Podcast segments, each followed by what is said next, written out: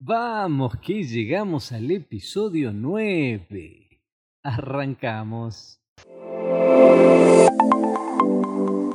Estás escuchando Zen y Mago. Mi nombre es Oscar Senones, soy ilustrador y vamos a estar hablando sobre ilustración.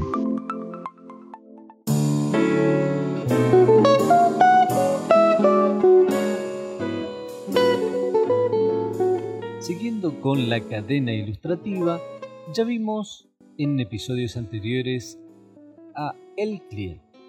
Vimos también el eslabón de el público y hoy veremos un tercer eslabón al que llamaré el soporte. Recordemos que en la cadena ilustrativa cada uno de los eslabones modifica la ilustración final. Pero antes de empezar con el tema de hoy, vamos a buscar la playlist del podcast y vamos a darle play a este tema que les recomiendo hoy.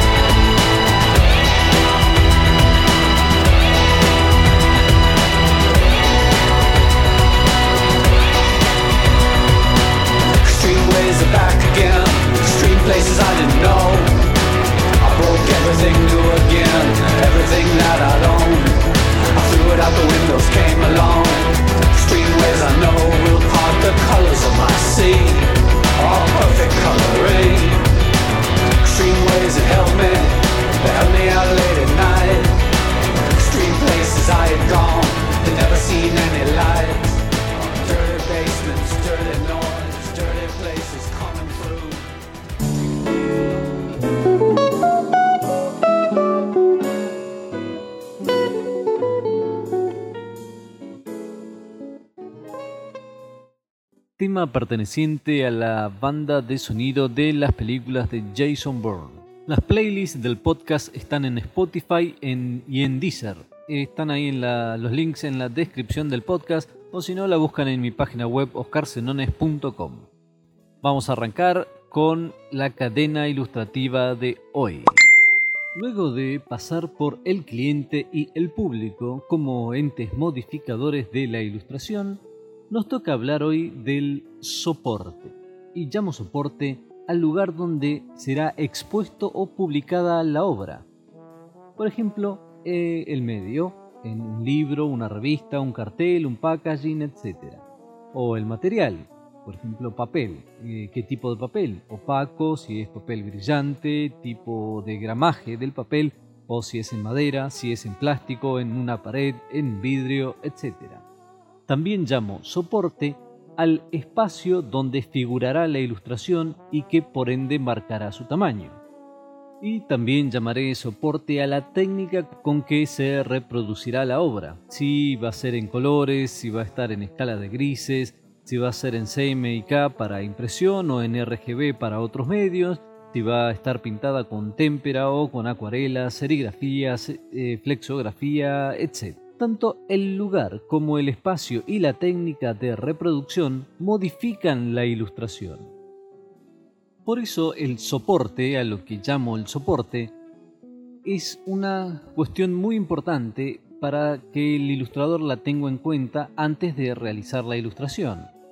Porque según sea el tipo de soporte, será el tipo de ilustración que podrá realizar hay algunas ideas que podemos tener que son extraordinarias, que son geniales para eh, el tema que nos toca ilustrar, pero no pueden ser adaptadas al soporte en el que va a ser expuesta la obra. La forma en que tendremos que encararla tendrá que ser muy diferente y quizás la idea que teníamos pensado va a tener que ser cambiada completamente. Por eso el soporte es una parte fundamental eh, a la hora de encarar una ilustración. Tenemos que conocer el soporte tenemos que conocer en la técnica en la que podemos trabajar, en el tamaño en que será reproducida, porque todo esto son cuestiones que modificarán la lectura y eh, afectarán al mensaje de la ilustración. Recordemos que ilustrar es comunicar y el propósito fundamental de una ilustración es dar un mensaje concreto al lector. Y si no tenemos en cuenta el soporte puede que nuestro mensaje quede completamente oscurecido y por ende la ilustración ya no estaría ilustrando, es decir, no estaría iluminando al lector. Por ejemplo, podríamos tener una extraordinaria idea para ilustrar un encargo donde se muestren muchos elementos, pero si el soporte es de un tamaño muy reducido, nos veremos obligados a modificar nuestra idea porque todos esos elementos no se contemplarían en un tamaño muy reducido, no se podrían ver con claridad. Lo mismo ocurrirá, eh, por ejemplo, si pensamos en una idea con demasiados detalles para una ilustración donde el soporte es un cartel en la vía pública. Porque mayormente los carteles en la vía pública se los decodifica mientras se va caminando o desde la ventanilla de un transporte. El lector de dicha ilustración está en movimiento y precisa comprender la imagen en segundos.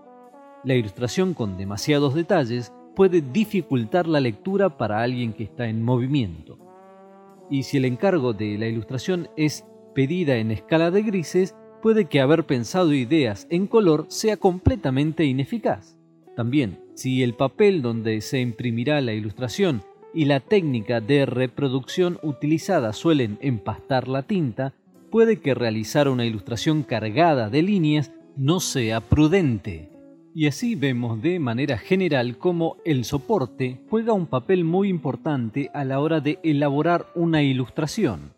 El ilustrador debe conocer dónde y cómo se reproducirá su obra. Hasta acá ya hemos visto tres de los cinco eslabones de la cadena ilustrativa, el cliente, el público y el soporte. En el próximo episodio veremos el cuarto eslabón de la cadena ilustrativa. Chao, nos encontramos en el próximo podcast de Zen y Mago. Suscríbete a Zen y Mago para recibir notificaciones de nuevos episodios. Si te gustó el podcast, compartilo y te invito a que me visites en oscarsenones.com.